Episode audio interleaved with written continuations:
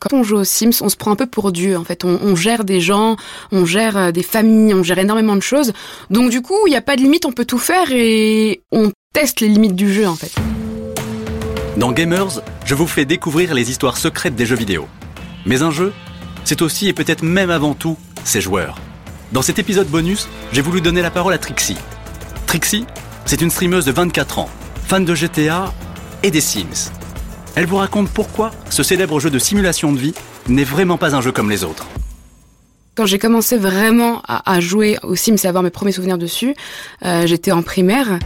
Quand j'y jouais, je faisais des choses extraordinaires, mais je faisais aussi des choses horribles. hein. Euh, comme par exemple construire des maisons et enlever les portes pour les voir mourir de faim.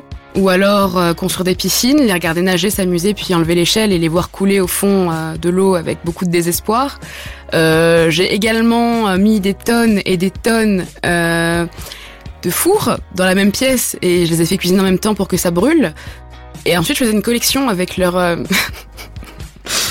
je faisais ensuite une collection avec leur urne de décès et je regardais mes Sims pleurer devant.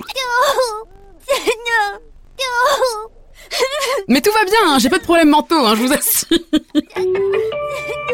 Je me rappelle quand j'étais gamine et que je jouais avec ma meilleure amie, c'était euh, la folie des Sims, c'est-à-dire que euh, quand, sa mère, se couchait, on allait discrètement à quatre pattes sous la table, on regardait s'il y avait personne d'alentour, on allumait les Sims, on jouait, et puis dès qu'on entendait un bruit, hop là, on repartait se cacher, et c'était vraiment ça toute la nuit en fait, et on a joué des nuits et des nuits entières comme ça à grignoter des conneries et à jouer aux Sims tout en se planquant à l'idée que nos parents nous, nous tuent en fait, tout simplement.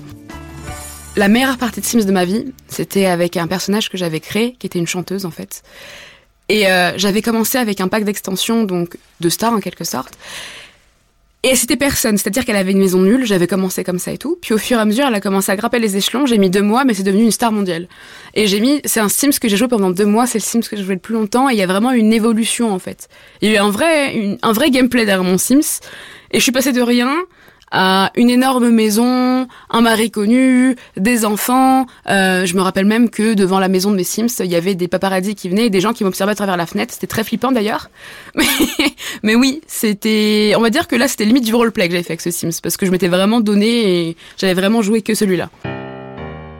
Les Sims, et c'est un des seuls jeux qui n'a pas de limite, tu peux faire tout ce que tu veux. À partir du moment où tu as de l'imagination, que tu aimes créer des choses, euh, rien ne t'arrête.